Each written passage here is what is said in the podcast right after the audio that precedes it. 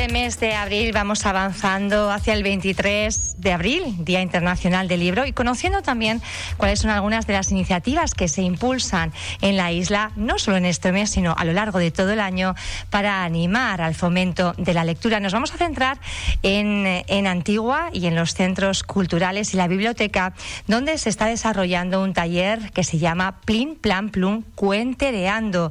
La idea es animar a los niños y niñas de entre 4 y 12 años de edad para que fomenten hábitos de lectura y se apasionen.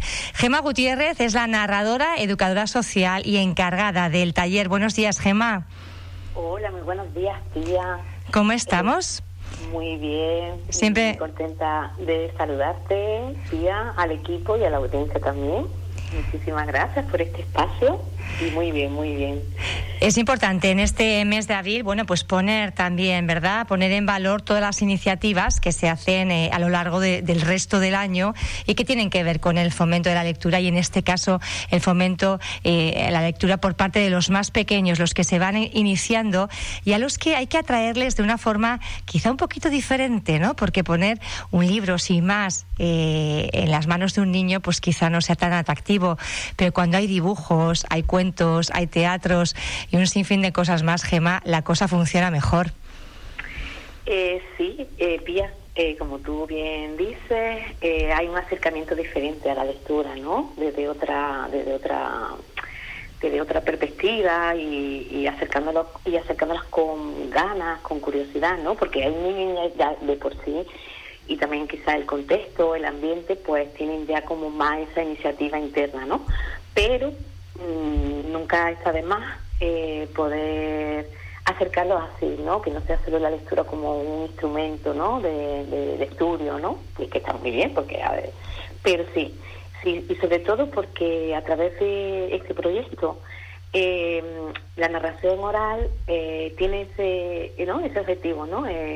El animar a la lectura y también vía animar a escuchar, a la escucha, que es muy importante, y también algo también muy bonito, que estamos teniendo unas experiencias preciosas con los niños y las niñas, es animar a contar, que también ellos y ellas cuenten cuentos, canciones, retahílas, ¿no? El fomentar la oralidad también, ¿no?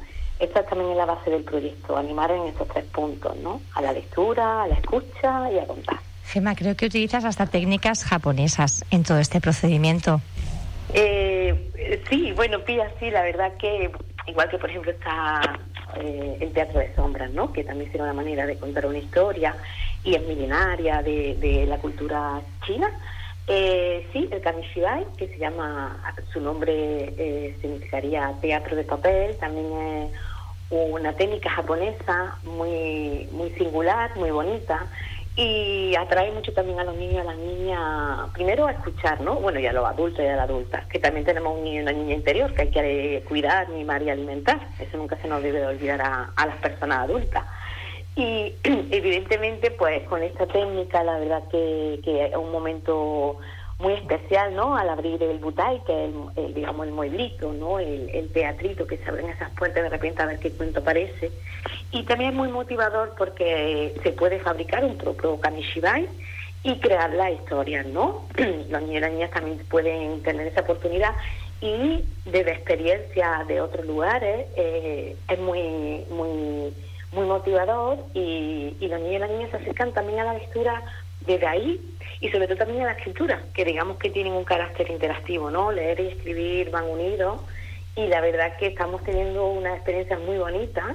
El Kamishibai estamos, ahora mismo estamos en esa fase de creación del Kamishibai y a la vez pues estamos también un poquito eh, comenzando los talleres. Yo eh, eh, la metodología era comenzar con un cuento y ahora pues ya el espacio lo están ocupando ellos y ellas con sus cuentitos y la verdad que es muy gratificante verlos como, como narran y cómo eh, el resto del grupo escucha atento y atenta al compañero o compañera que está narrando. Así que te digo que está siendo una experiencia muy bonita eh, y creo que necesaria, puesto que la lectura, aparte de que, eh, bueno, nos enriquece, es un placer, también, bueno, todos sabemos que desarrolla el pensamiento crítico, que cuanto más se lee, menos se imita y menos somos menos manipulables. Y eso es necesario. Igualmente, pues que la lectura es una herramienta de transformación social la cual pues no debemos de dejarla atrás, ¿no? Y sobre todo en momentos como este, en el que hay una gran revuelta, ¿no? En muchos sentidos y en muchos aspectos, ¿no? Y, me parece una experiencia muy bonita, muy agradecida al Ayuntamiento de Antigua por hacer esta apuesta por este proyecto. Pero además también tienes otro muy similar que engloba a las familias, no solo a los pequeños. Eh, ¿Estamos eh, en esto de, de, la lectura menos puestos que los niños los mayores? Eh, bueno, no quiero atreverme a dar una, una confirmación Sí que es verdad que, por experiencia también de otros momentos con otro trabajo que también trabaja con familia y con infancia, es verdad que la infancia, sobre todo en edades tempranas, imitan lo que ven. Entonces, si nos ven disfrutar de un libro, nos ven leer, pues evidentemente es mucho más eh, seguro, o por lo menos hay más probabilidad de que nos imiten, ¿no? Igual que nos imitan con otros hábitos que tengamos, ¿no?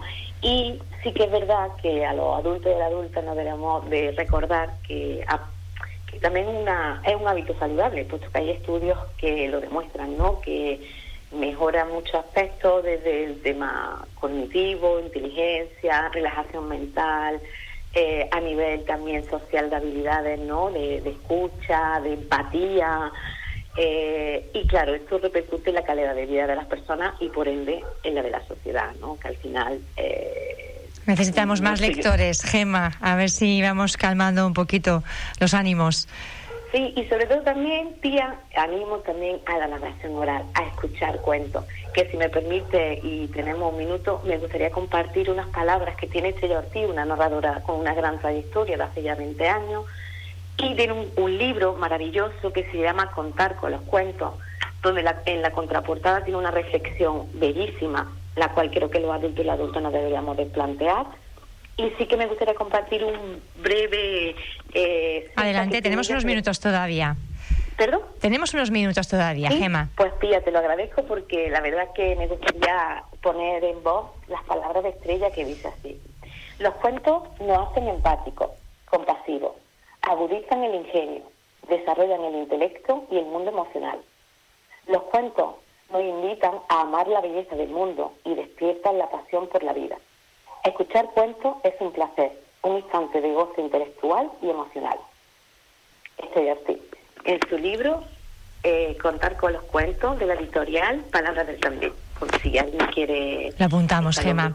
De cara al día 23, sí que hay, eh, bueno, pues se están promoviendo una serie de actividades. Es verdad que tampoco este año va a haber feria del libro al uso como estamos eh, acostumbrados, pero sí que hay distintas eh, iniciativas.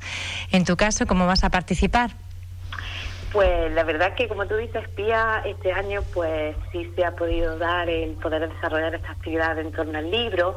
Hay unas programaciones maravillosas en algunos municipios que yo conozco, ¿no? Todos no, no estoy muy puesta en la programación, pero sí que, que, bueno, desde un primer festival de narración que va a tener La Oliva, eh, a una semana del libro que tiene Te vamos perdiendo un poquito. Te voy a pedir que te acerques eh, el teléfono un poquito más, Gema, porque...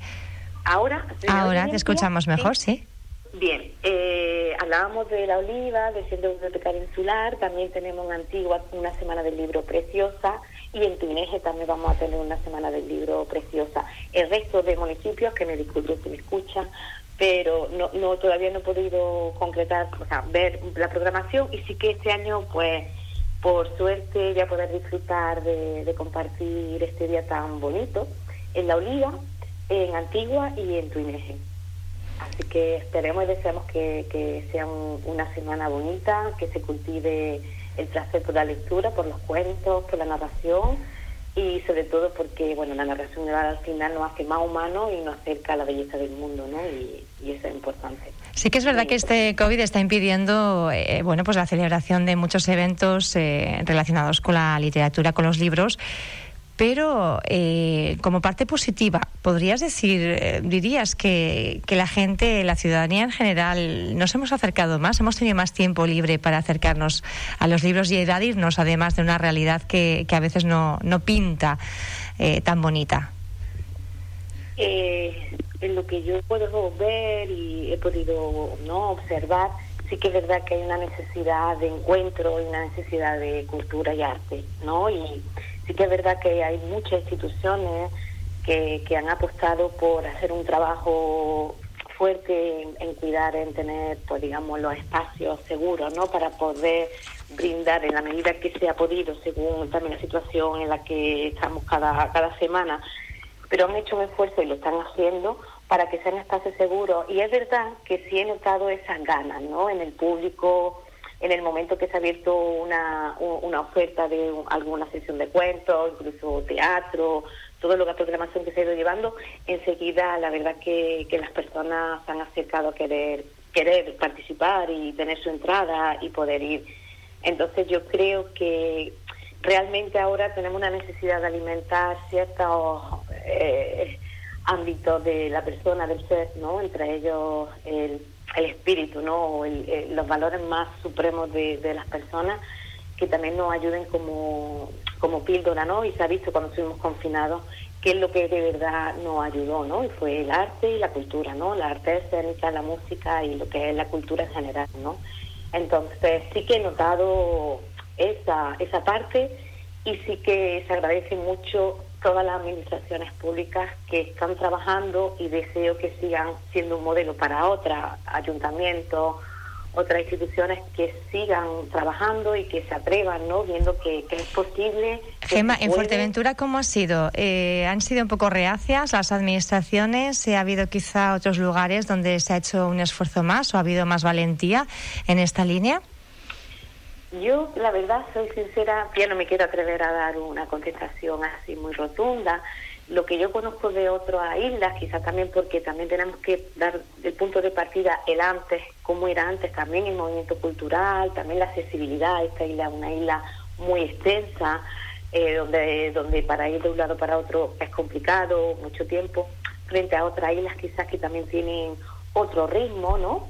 Eh, sí que he visto, eh, evidentemente cuando se abrió otra vez poder estar un poco con una vida más normal, eh, había otras islas que ya empezaron, pero Fuerteventura también ha apostado, ha habido eh, municipios que enseguida que se ha podido han hecho todo lo posible y ahí sí que puedo dar fe de ello porque bueno, no hemos coordinado para, para eventos que se han ido empezando a hacer en septiembre. Y sí, sí, yo creo que sí, ha habido otros municipios que aún todavía pues a nivel político creo que se siente ese miedo o ese desconocimiento, no lo sé, no quiero atreverme a dar una afirmación que no, y con todo mi respeto, porque mm, solo desde mi, mi profesión o donde yo me muevo, puede ser que quizá ese, ese miedo o, o esa, no sé, esa visión de que quizá la cultura no se como la educación y la sanidad, y creo que toda la oyente y Pía, tú estarás de acuerdo conmigo, no se puede ver como un gasto, sino como una inversión en capital social, ¿no? Eh, en, retribuir, porque la sociedad al final no podemos hablar de desarrollo económico ¿no? Y, ese desarrollo se tiene que dar en todos los ámbitos y, por supuesto, creo que, que, que, que en Fuerteventura se ha ido haciendo cosas. No te puedo decir con toda la firmeza porque no me atrevo, por también un poco por respeto, porque me puedo equivocar, pero en lo que conozco en municipios que yo he estado trabajando, sí se ha ido apostando y se ha ido moviendo y se ha ido trabajando mucho, porque es muy complicado también ¿eh? trabajar con esto de las medidas. Es cierto. Pero sí, y yo espero y deseo que este año siga ¿no? la cosa y, y se apueste por esta por la cultura segura que como decías tú no es eh, un gasto es eh, una inversión en el capital social. Gema Gutiérrez Escobar narradora y educadora social. Un placer hablar contigo. Nos vamos ya porque suenan los, las horarias. Gema un abrazo. Buen día. Gracias. Igualmente García muchísimas gracias. Siempre es un placer hablar contigo y, y muchísimas gracias de verdad. Gracias